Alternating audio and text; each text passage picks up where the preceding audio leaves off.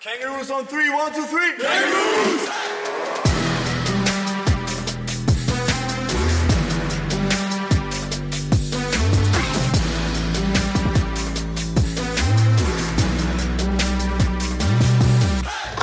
Ja, hallo und herzlich willkommen zu Jump, dem Kangaroos Podcast in Kooperation mit dem Iserlohner Kreisanzeiger. Mein Name ist Kevin Kretzler und gemeinsam bringe ich euch die äh, Kangaroos immer wieder ein bisschen näher, jeden Donnerstag vor den Heimspielen. Und hier heute auf der Couch hat wieder jemand ganz Besonderes Platz genommen, nämlich herzlich willkommen Samuel M. Vielen Dank. Ich freue mich hier zu sein. Ich mich auch. Du sitzt ja auch so schön entspannt, von daher starten wir auch ganz entspannt in das Ganze hier rein mit unserer üblichen Frage, nämlich wer hat dich auf dem Profiniveau das allererste Mal nass gemacht und wie ist das Ganze vonstatten gegangen? Ähm, auf dem Profiniveau kann ich mich da jetzt gar nicht so genau dran erinnern, wer da der Erste war. Aber in meiner Jugend habe ich sehr oft ähm, mit einem Kumpel, der auch Basketball spielt, äh, sehr oft eins gegen eins gespielt. Und ich glaube, der ist so der Spieler, der mich am häufigsten in meinem Leben nass gemacht hat insgesamt. Arthur Zaletzky heißt er. Mhm. Spielt jetzt mittlerweile kein Basketball mehr, aber war auf jeden Fall ein sehr guter Spieler. Sind da irgendwelche Sachen besonders im Gedächtnis geblieben oder hast du einfach alles mal mitgenommen? Sei es jetzt vom Crossover, Crossover bis zum Dunking, alles kassiert. Ähm, Dunking ist jetzt nicht so Arthurs äh, Stärke, aber äh, er ist ein sehr guter Werfer. Guter 1 gegen 1 Spieler, Crossover waren auch sicherlich einige dabei. Du bist jetzt gerade hier noch entspannt im Jogger und zuletzt hat man dich auch mehr in den Straßenklamotten dann in der Halle gesehen, sowohl auswärts als eben auch daheim. Was ist gerade los? Du bist verletzt und äh, ja, die Zuhörer fragen sich schon, wo ist er? Wann kommt er wieder? Ja, ähm, ich hatte leider vor ein paar Wochen äh, eine sogenannte Subluxation in der Schulter. Äh, das heißt, meine Schulter ist quasi so ein bisschen aus dem Gelenk gerutscht und dann wieder zurück. Und dabei sind halt so ein paar Sehnen, so Strukturen um die Schulter rum so ein bisschen verletzt worden. Und davon erhole ich mich jetzt im Moment noch. Ist schon absehbar, wann du wieder da bist? Weil du hast ja gerade auch gesagt, langsam steigst du wieder ins Training ein. Genau, also beim nächsten Heimspiel sollte ich hoffentlich dabei sein, spätestens. War dann jetzt komplett erstmal Ruhe angesagt? Schulter so komplett rausnehmen aus dem Alltag, damit sie sich Mhm. erholen kann? Oder wie sieht das dann aus? Nicht ganz, also ich konnte eigentlich relativ viel auch machen. Ich hatte halt bei gewissen Bewegungen so Schmerzen und Probleme, aber konnte zum Beispiel auch werfen jetzt die ganze Zeit über. Meine Beine sind ja sowieso okay gewesen, deswegen konnte ich dafür, dass ich verletzt war, relativ viel machen und Ja. auch relativ intensiv. Also jetzt keine große, kein großes Aufholprogramm auch nötig, um wieder reinzukommen. Dann nee, genau. Ja, du bist ja in deiner äh, Profikarriere auch schon bei einigen Stationen gewesen, ne? sei es jetzt eben Braunschweig, Wolfenbüttel, Hannover, jetzt eben auch Iserlohn. Ähm, bist gleichzeitig aber auch erst 25 Jahre, hast schon mal schon sehr, sehr viel gesehen. Ähm, hat man auch in dem Alter vielleicht auch als Profisportler dann so ein Bedürfnis, einfach mal irgendwo anzukommen und jetzt nicht alle paar Jahre dann wieder wechseln zu müssen? Ähm, ja, gar nicht so eine leichte Frage. Ähm, also klar, man will jetzt nicht jeden Sommer irgendwie umziehen und sich irgendwo neu einleben müssen. Ähm, auf der anderen Seite versucht man ja auch immer, sich weiterzuentwickeln und dann kann es halt natürlich passieren, dass dafür dann so ein Standortwechsel auch irgendwie nötig ist. Oder ja, genau, die richtige Entscheidung einfach ist. Deswegen, ja, ist so, man, man würde natürlich schon gerne irgendwo Kontinuität haben und ich bin jetzt auch mein zweites Jahr in Iserlohn, kenne hier schon alles und es erleichtert einem auf jeden Fall den Alltag und äh, ich würde sagen, wenn man auch so ein bisschen in seiner, in so einer Komfortzone ist, dann ist es auch leichter auf jeden Fall zu performen, wenn man die Trainer schon kennt, was erwartet wird, vielleicht auch manche Mitspieler schon kennt und mit denen eingespielt ist. Ähm, ja, also grundsätzlich ist es auf jeden Fall schon, äh, hat es Vorteile, länger an einem Standort zu sein. Ist das trotzdem vielleicht auch so ein bisschen gewollt aus Spielersicht, dass man möglichst viele Vereinskulturen kennenlernt, damit man im Worst Case nicht irgendwas mal verpasst hat? Mm. Boah. Ähm. Ich würde nicht unbedingt sagen, dass ich jetzt äh, irgendwie als Ziel habe, bei möglichst vielen Vereinen zu spielen und möglichst viel kennenzulernen. Also wenn man sich irgendwo wohlfühlt und es vom Level von der sportlichen Situation passt, äh, dann glaube ich, ist schon, würde ich schon eher irgendwo länger bleiben, anstatt dann die neue Vereine auszuprobieren. Also wäre dann auch Iserlohn als dauerhaftes Ziel bis zur Rente durchaus denkbar für dich? Bis zur Rente? Bis du die Schnürsenkel Ähm. zumindest an den Nagel hängst. ja, also würde ich jetzt auch nicht ausschließen. Jetzt haben wir gerade schon gesagt, 25 Jahre, hast schon viel erlebt. Was würdest du denn sagen, war so dein, dein großes Highlight? Denn der Start in deine Profikarriere, der hatte es ja schon in sich. Mein großes Highlight, äh, also so ein individuelles Highlight für mich war auf jeden Fall ähm, mein Kurzeinsatz in der Bundesliga äh, gegen Bayern München, wo ich äh, sogar gescored habe, auch in dem Spiel.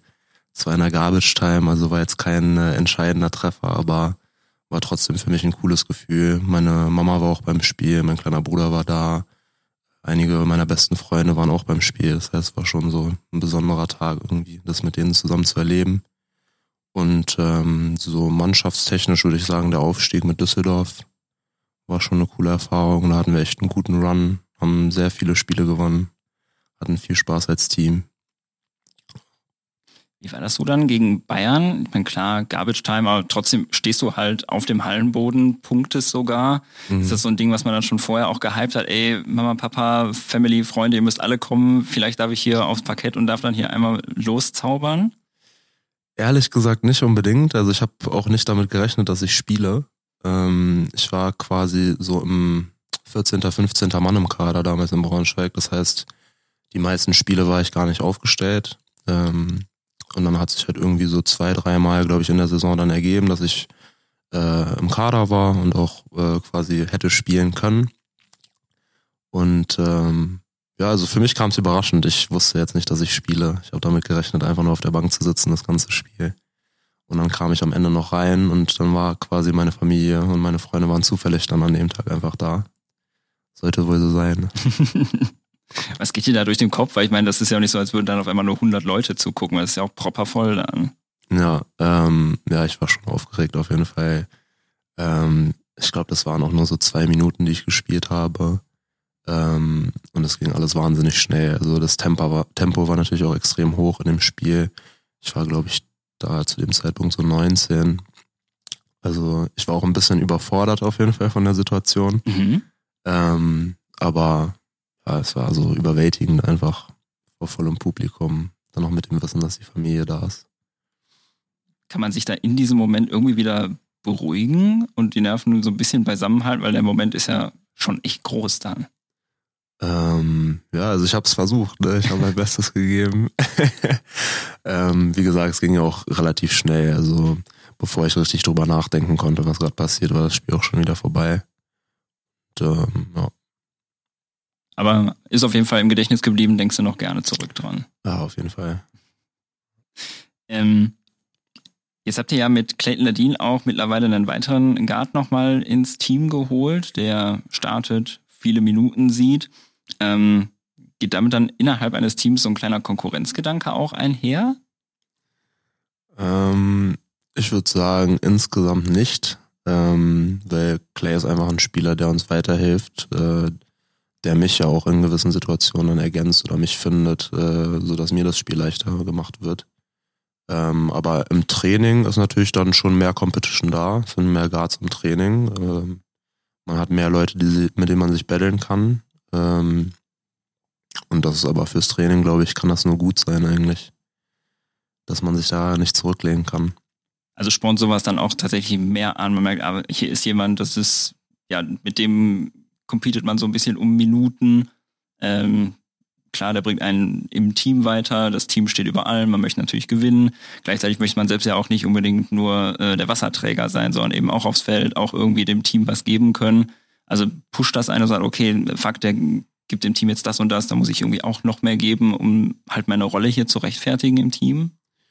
Ja, ähm, ja, schon. Also ich würde auch sagen, einfach äh, durch diese Competition im Training sind auch einfach dann alle Spieler noch mehr ready fürs Spiel. Also wenn du im Training jeden Tag gute Competition hast und dich battlest und nicht relaxen kannst, so, das ist, glaube ich, die beste Voraussetzung, um dann am Wochenende auch ready zu sein. Jetzt bist du hier im Gegensatz zu deinem äh, Mitbewohner, äh, hast du schon ein bisschen mehr Platz auf der Couch. äh, mit deinen 1,87 bist du jetzt nicht unbedingt der Größte.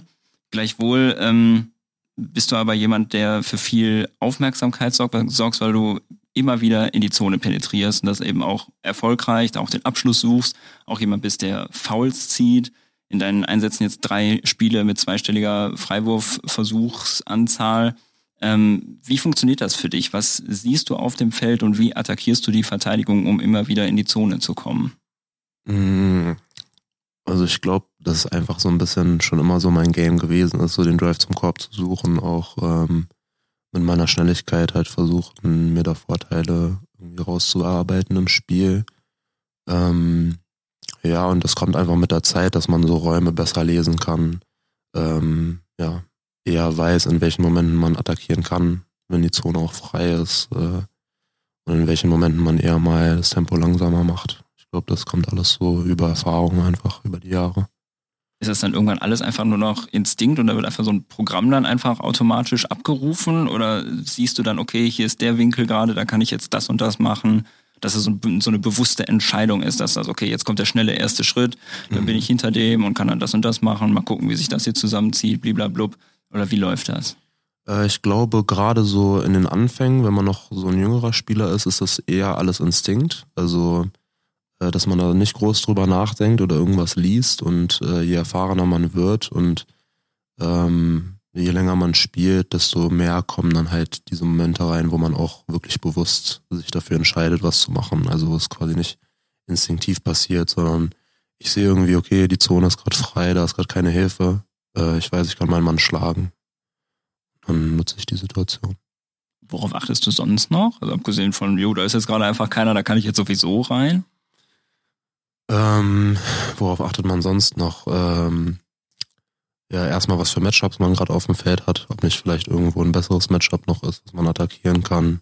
Ähm, dann, ja, mit dem Tempo kommt es auch immer so ein bisschen drauf an, äh, wie waren jetzt die letzten Angriffe? Ging es jetzt schon ein paar Angriffe schnell hin und her und man bräuchte mal wieder ein bisschen Ruhe oder ähm, ja, hat man gerade irgendwie durch Fast Breaks oder Open Court ein paar Mal gescored und will das Tempo weiter pushen?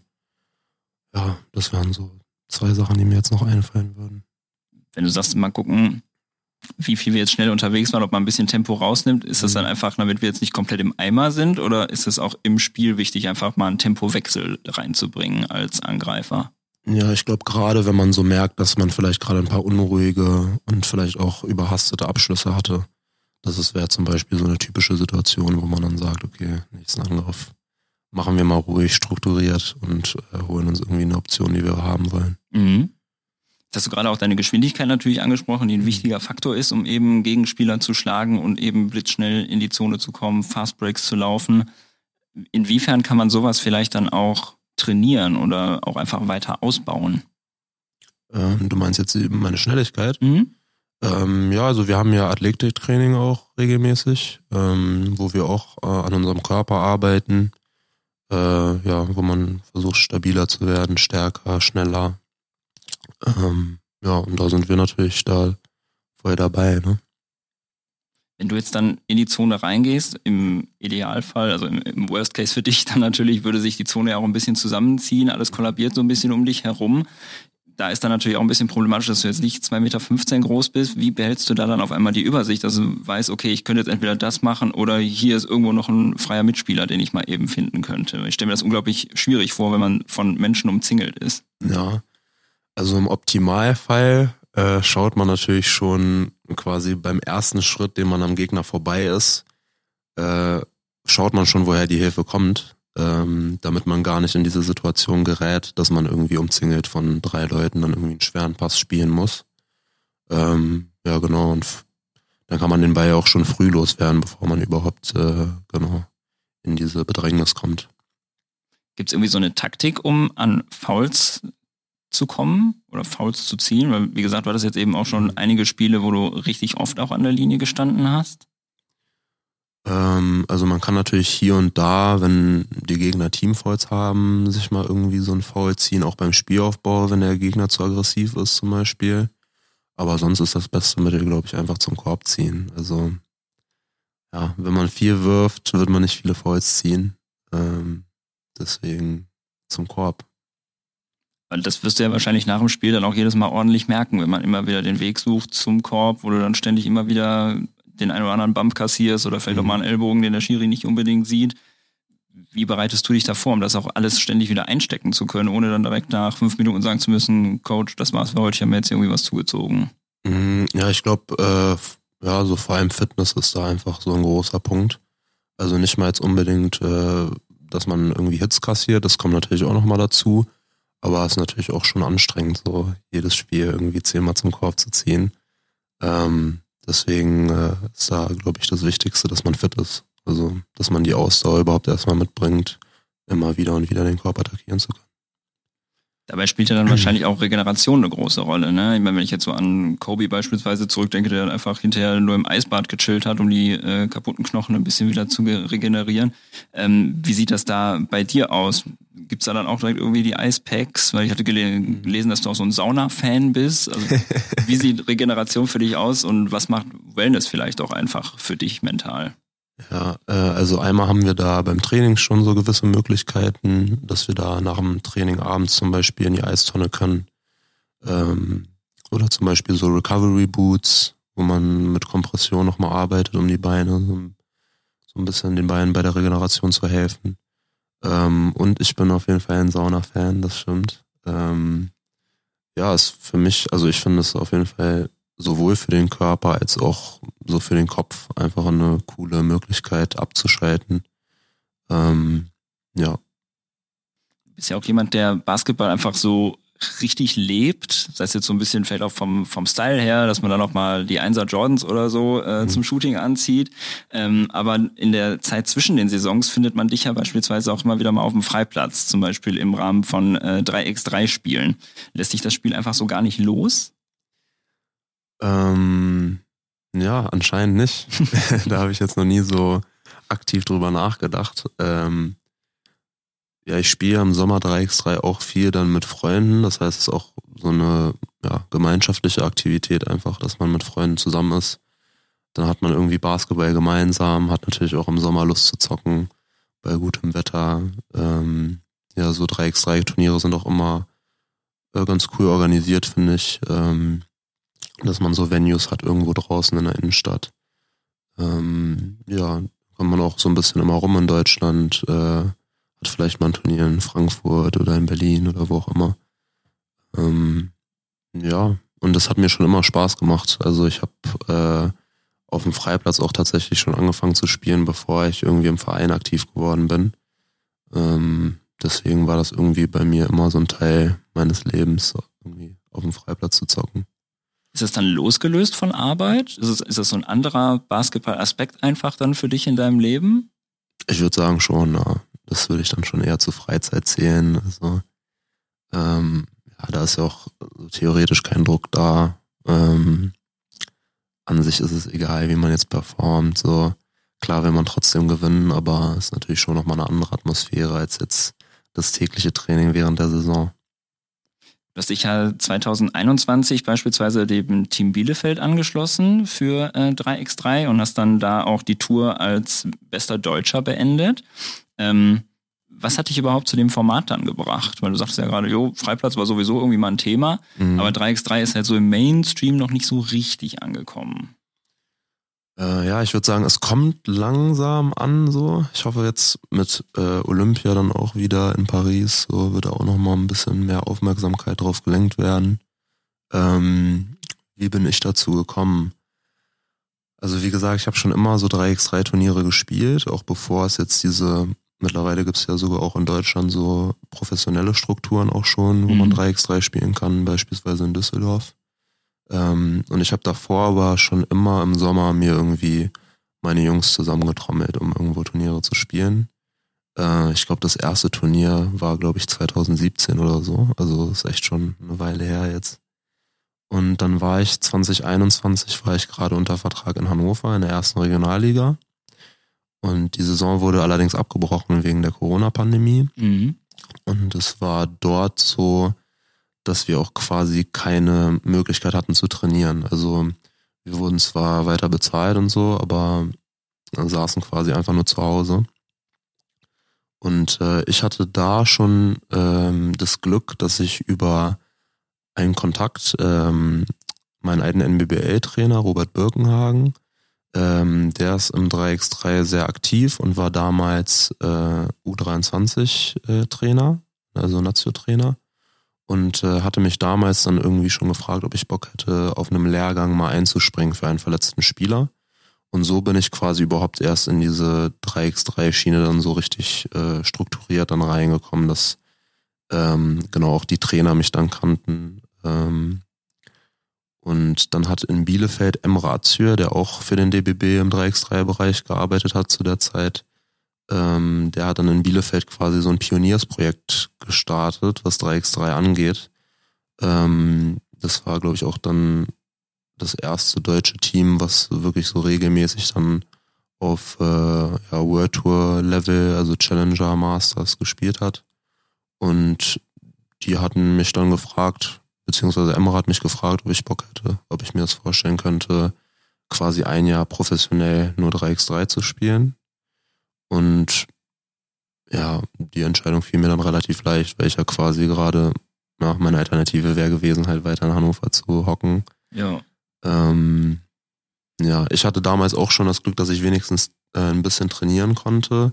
Dadurch, dass ich da im äh, 3x3-Perspektivkader war, äh, konnte ich wenigstens Krafttraining machen und habe ähm, mit der U17-Auswahl damals dann so Individualtraining auch immer mitgemacht. Das heißt, es ist jetzt nicht so, dass ich gar nichts gemacht hätte, aber ich hatte dann schon auch Bock wieder zu spielen, irgendwie auch Competition zu haben. Das war dann auch so was Neues, was ich noch nicht kannte und hat mich dann gereizt. Dann habe ich mich dafür entschieden, meinen Vertrag in Hannover aufzulösen und äh, nach Bielefeld zu gehen. Was genau macht dir den Reiz beim 3x3 für dich aus? Weil es ist ja schon eigentlich so eine eigene Welt nochmal. Ähm, was macht den Reiz aus? Ich würde sagen, beim 3x3 ist so ein bisschen mehr Raum für Kreativität nochmal für den einzelnen Spieler. Ähm, ist natürlich ein ganz anderes Game. Also es wird auf einen Korb gespielt. Äh, es gibt weniger Spielunterbrechungen. Das Spiel ist quasi flüssiger, schneller. Die Shotclock hat nur zwölf Sekunden. Mhm. Genau, man ist nur zu dritt auf dem Feld. Das heißt, äh, es ist auch schwieriger, einzelne Spieler zu verstecken, beziehungsweise deren Schwächen irgendwie äh, zu ver verstecken.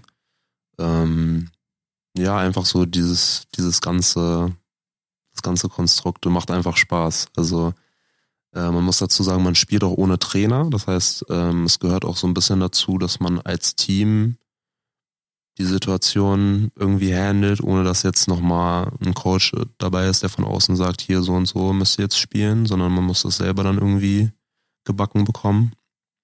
Ähm, ja, und das sind einfach äh, alles so Punkte, die das Spiel, finde ich, sehr spannend machen.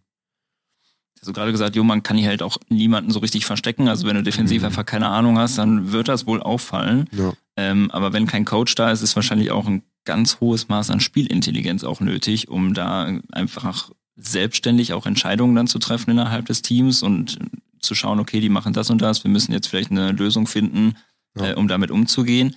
Wo siehst du noch so die Schwierigkeiten bei dem Spiel? Ähm, also man muss sehr eingespielt sein, um auf hohem Level mit den guten Teams competen zu können.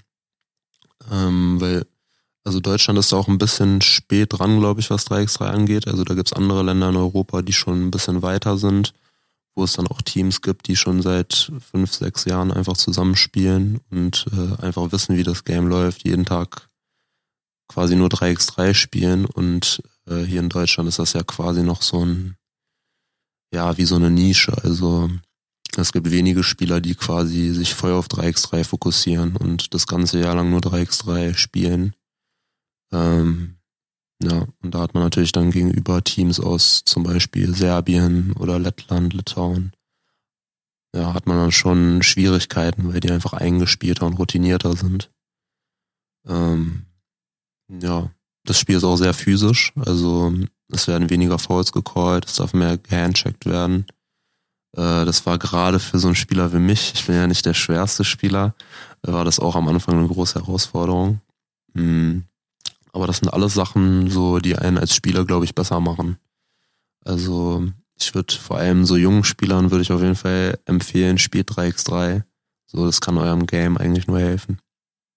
Dadurch, dass das Ja eben enger ist, enge Verteidigung, man guckt eben viel Richtung 1 gegen 1, viel Pick and Roll, Pick and Pop vielleicht auch. Das hast gerade auch gesagt, es ist ein sehr, sehr physisches Spiel, auch viel Handchecking, also dass eben auch mal die Hand dann entsprechend berührt werden darf vom Verteidiger, ohne dass da direkt die äh, Pfeife benutzt wird.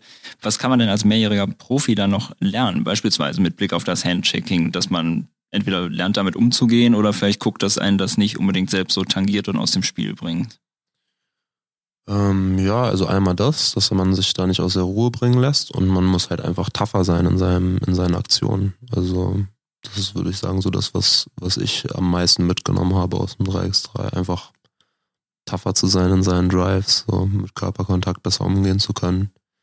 Ähm, ich glaube, dass mit dem 1 gegen 1, was du gesagt hast, das, das denkt man immer so, wenn man von außen vielleicht so schaut. Aber auf hohem Level ist es tatsächlich wenig 1 gegen 1. Also äh, die Teams, die richtig 3x3 spielen können, bei denen ist es, sind es eigentlich ja die Actions, die man im 5 gegen 5 auch hat. Irgendwie Downscreens, äh, Backscreens, Flare Screens, äh, Pick and Roll, Two-Man-Game. Ähm, da ist eigentlich eins gegen eins so die letzte Option, die man wählt, gerade auch weil es so ein physisches Spiel ist. Und wenn du dann irgendwie deine 21 Punkte nur aus dem 1 gegen 1 scoren willst, wirst du auf jeden Fall gegen eingespielte Teams Probleme haben. Wie würde man das denn dann trainieren, wenn man ja A, keinen Coach dabei hat und B, mhm. man ja einfach nur zu dritt ist? Guckt man dann irgendwie, ey, äh, vielleicht finden wir noch drei Freunde, mit denen wir irgendwie so ein bisschen probemäßig was machen können. Und dann überlegt man sich irgendwie so ein paar Actions, die man dann durchspielen kann oder wie sieht so eine Vorbereitung dann aus? Ähm, also in Bielefeld war es schon so, dass wir einen Coach hatten. Ähm, mit dem Coaching, das ist quasi nur aufs Spiel selber bezogen. Also, also im Spiel selber ist kein Coaching erlaubt. Ähm, in der Vorbereitung haben auch die ganzen Profiteams haben auch sicherlich Coaches, die da äh, unterstützen bei der Vorbereitung. Ähm, ja, also es ist viel, sind viele Automatics, also man hat quasi ähm, dadurch, dass man ja auch nur zwölf Sekunden Zeit hat, muss man schon sehr strukturiert spielen. Dann hat man irgendwie sein, sein Muster, was ist der erste Look, was ist der zweite Look äh, was ist der dritte Look und eins gegen eins ist dann wirklich die letzte Option, wenn man irgendwie nur noch drei, vier Sekunden hat.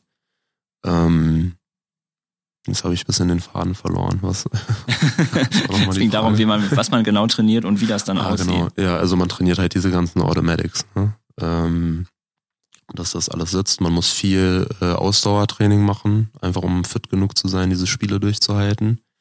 Also das ist echt nicht zu unterschätzen. Ähm, diese, diese Spiele sind anstrengend. Also es ist wirklich, wirklich krass. Nur da ähm, gegen die Top-Teams spielst, ja, bist echt, wenn du dich nicht, auch nicht vernünftig warm machst, das ist, als ob du am Anfang gegen so eine Wand läufst. Weil es ja wirklich auch nach dem Korberfolg geht's direkt weiter. Das heißt, du hast keine Verschnaufpause. Ähm, also würde ich sagen, Fitness ist ein großer Teil auf jeden Fall auch immer gewesen. Ähm, ja, und dann ist es viel einfach zwei gegen zwei, drei gegen drei, einfach spielen, scrimmagen. Ähm, ja. Problematisch bei den Bedingungen ist ja wahrscheinlich auch, dass es eben draußen stattfindet und eben zu einer ziemlich heißen Jahreszeit und man da gegebenenfalls auch bei 40 Grad draußen rumzocken muss, ne? Ja, gehört dazu. also, äh, ja, also das ist so. Äh, da haben dann ja alle, alle Spieler mitzukämpfen. Also ähm, ist natürlich äh, in der Halle angenehmer zu spielen als jetzt in der prallen Sonne.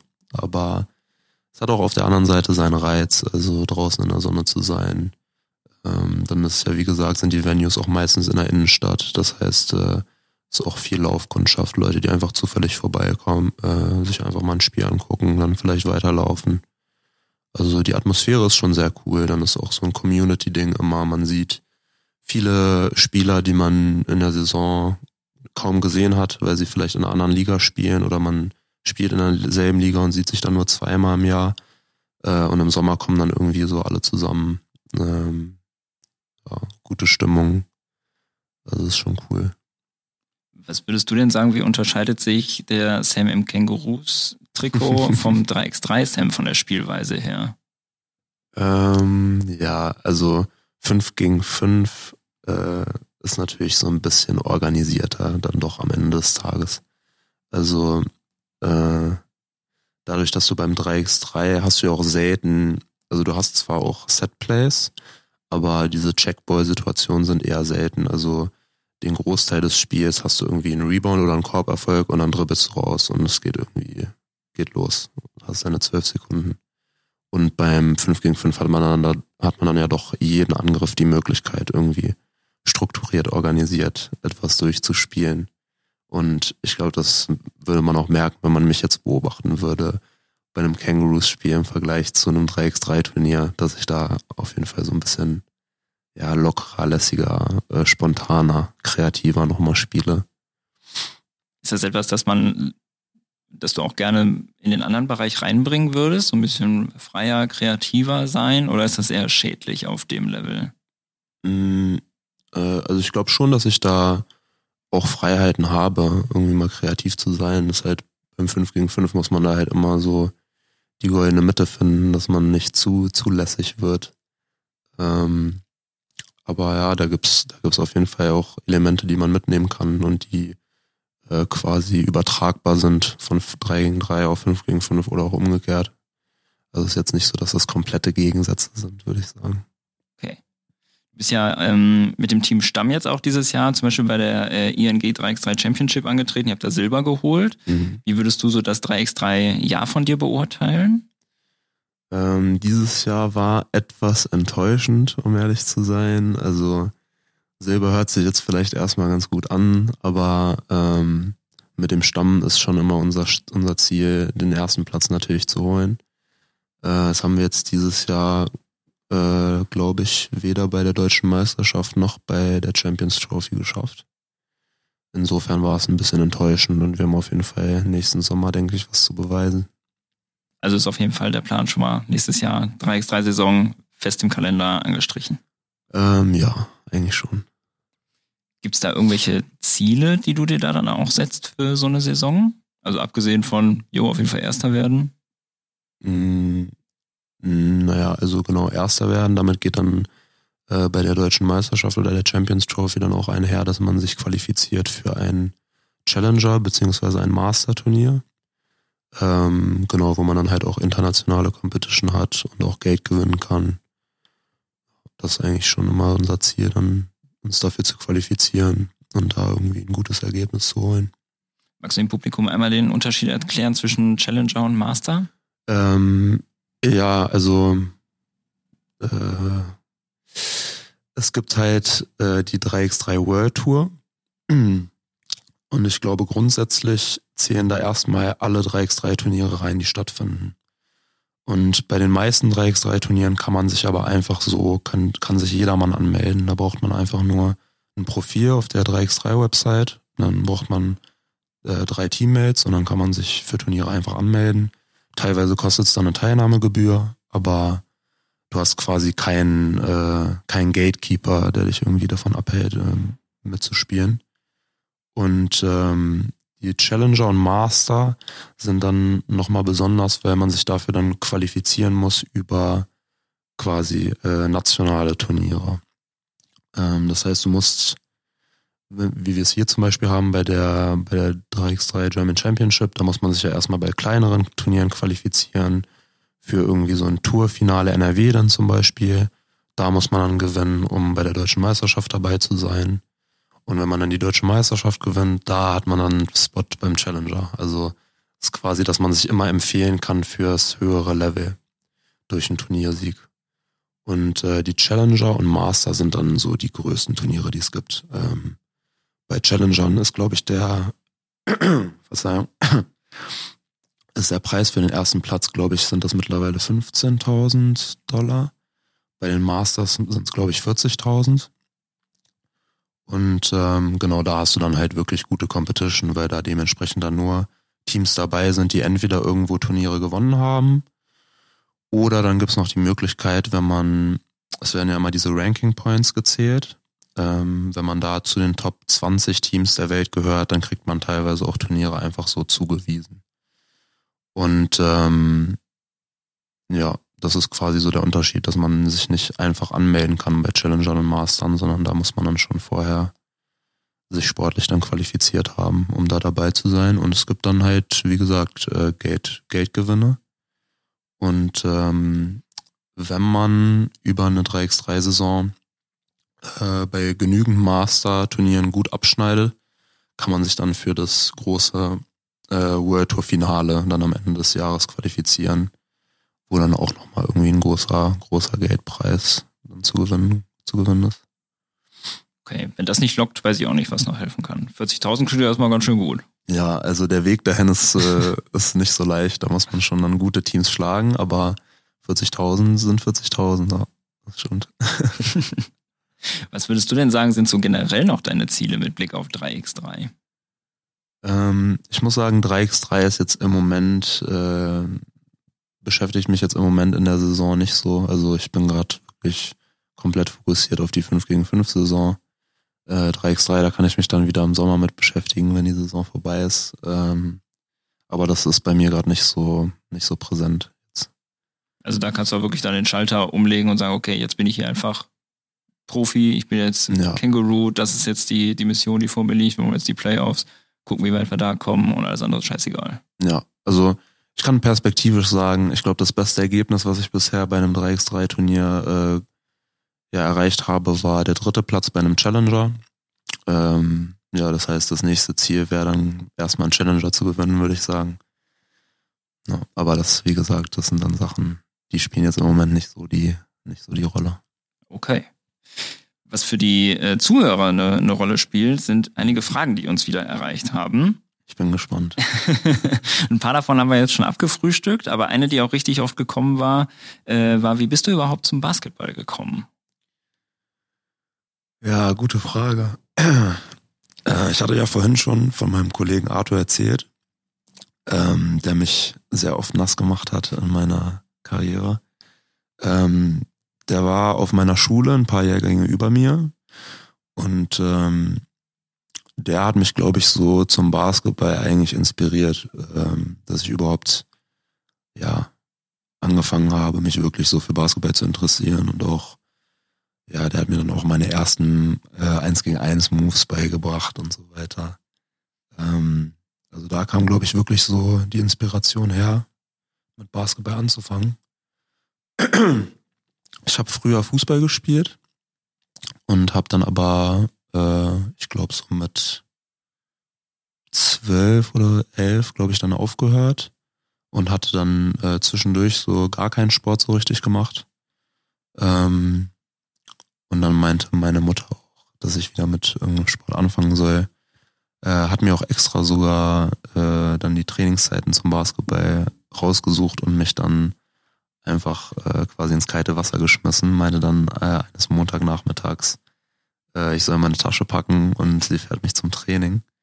Also, ja, würde ich sagen, so eine Mischung. Meine, meine Mutter hat mich quasi da zum ersten Training gebracht und äh, ich hatte davor aber schon das Interesse am Basketball irgendwie durch, äh, durch Arthur damals irgendwie ja, für mich entdeckt. Ja, dann kann Mama dann auf jeden Fall für den entscheidenden Push dann noch. Ja, genau. Also die hat dann dafür gesorgt, dass es wirklich losgeht.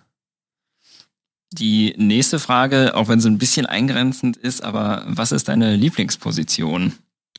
Wahrscheinlich nicht Ähm, Center. Nee, äh, ich muss sagen, ich fühle mich sowohl auf der 1 als auch auf der 2 fühle ich mich wohl. Ähm, ja, also ich kann auf jeden Fall den Ball bringen, bringe den Ball auch gerne. Es muss nicht ein ganzes Spiel sein. Ich würde sagen, so Combo Guard äh, ist, glaube ich, die Bezeichnung, die man heutzutage dafür benutzt. Ist es anstrengender, einfach ständig den Ball nach vorne bringen zu müssen? Oder warum würdest du sagen, ich muss es jetzt auch nicht jedes Mal machen? Ähm, also jetzt zum Beispiel in unserem Team würde ich einfach sagen, dass es noch andere Spieler gibt, die das auch einfach gut können. Ähm, und ja, die dann ihrerseits einfach das Spiel einleiten können, so dass ich einfach mal nach vorne laufen kann und dann vielleicht einen einfachen Wurf einfach bekomme, ohne was kreieren zu müssen. Ähm, ja. Was auch interessiert ist, wer ist dein Vorbild auf dem Court? Hm. Ja, ich, ich wiederhole mich, aber ich glaube, ich würde da äh, immer noch Arthur Zaletzky sagen, weil dem habe ich einfach so viele Jahre so nachgeeifert. Das war quasi erstmal nur so mein Ziel, irgendwie wenigstens erstmal so gut zu werden wie er, irgendwie ihn zu schlagen am Eins gegen Eins und ähm, ja, auch wenn er jetzt kein Basketball mehr spielt, so das war, glaube ich, so die, den größten Teil meines, meines Basketballlebens, einfach mein Vorbild. War das ein großer Moment, als du Arthur da mal geschlagen hast, oder steht der Moment noch immer aus? Äh, nee, den Moment gab es auf jeden Fall schon. Wir haben dann auch irgendwann äh, sogar aufgehört zu spielen, weil, also Arthur ist so ein paar Jahre älter auch als ich, ähm, ich glaube vier Jahre. Das heißt, am Anfang hatte ich ja doch immer so einen körperlichen Nachteil einfach. Dann hat's für mich immer so ein bisschen ge gedauert, bis ich überhaupt erstmal körperlich eine Chance habe, gegen ihn zu spielen. Und ähm, als wir dann irgendwann so körperlich so ungefähr auf einem Level waren, äh, waren diese 1 gegen 1 Spiele dann auch irgendwann so ziemliche Schlammschlachten. ähm, ja, und dann haben wir irgendwann unausgesprochen einfach beschlossen, dass wir nicht mehr spielen. Ähm, okay. Wie trainierst du den Dreier? Äh, Repetition. Also Wurf trainieren kann man nur durch Werfen. Ähm, Wie viele Würfe nimmt man dann so? Ähm, so viele, wie man, wie man Zeit hat zu nehmen. Also die letzten Wochen hatten wir, äh, hatten wir hier den Vorteil, dass wir eine Wurfmaschine in unserer äh, Halle, wo wir morgens trainieren, hatten. Das ist ein Ding, wo du dann einfach wirfst, das Ding steht unterm Korb, der Genau. Ball wird einem automatisch durch die Maschine dann wieder zurückgeworfen. Ne? Genau, genau. Und ähm, ja, damit äh, war es natürlich sehr angenehm. Da kann man echt so in zehn Minuten bestimmt so 200 Würfe loswerden. Oha. Ja. Musst du bei jemand mal an deinen Wurf ran, als du noch jung warst? Weil jeder wirft ja unterschiedlich. Oftmals wird ja irgendwie mal reingeredet, hier, mach mal so. Mm. Das sieht irgendwie ein bisschen doof aus. Ähm, ja, ja, auf jeden Fall. Also da gab's, da gab's Momente, wo ich irgendwie Sachen geändert habe oder auch angepasst habe, auf jeden Fall. Ist ja auch sowas, was man erstmal so ein bisschen lernen muss, dann äh, auch was die Kraft überhaupt erstmal angeht, wenn man dann irgendwie 14, 15 ist. Ist, glaube ich, ganz normal, dass man dann noch nicht so den, äh, den Wurf hat, den man dann später im Erwachsenenbereich haben wird. Also, liebe Zuhörer, werfen, werfen, werfen. Ja. Dann wird der Dreier gut. Ja, das ist wirklich Muscle Memory, sagt man ja, ne? Wenn man Ja. so oft geworfen hat, dass man gar nicht mehr drüber nachdenkt und einfach dieselbe wieder, äh, Bewegung wiederholt. Also steht niemandem was im Wege und jeder kann so ein guter Werfer werden wie du. Ich würde sagen, ja. Das sind doch gute Aussichten. das nehmen wir mal zum, als Wort zum Sonntag, denn damit endet unsere heutige Episode auch. Ähm, vielen lieben Dank auf jeden Fall, Sam, erstmal fürs Vorbeikommen, für das interessante Gespräch. Hat sehr viel Spaß gemacht. Die nächste Folge, die ist dann ein bisschen stark weihnachtlich angehaucht. Die kommt nämlich dann am 21. Dezember, also äh, kurz vor Weihnachten nochmal und auch vor dem NRW-Derby gegen Schwelm. Ähm, bis dahin folgt uns auf jeden Fall auf Social Media, sei es jetzt den Iserlohn Kangaroos oder auch IKZ Online. Denn da wird unter anderem auch immer wieder mal verraten, wer der nächste Gast sein wird. Und auch dort könnt ihr uns dann jedes Mal die neuen Zuhörerfragen zukommen lassen. Das war's von uns. Vielen lieben Dank fürs Zuhören und bleibt gesund und genießt die Weihnachtszeit und bis zum nächsten Mal. Ciao.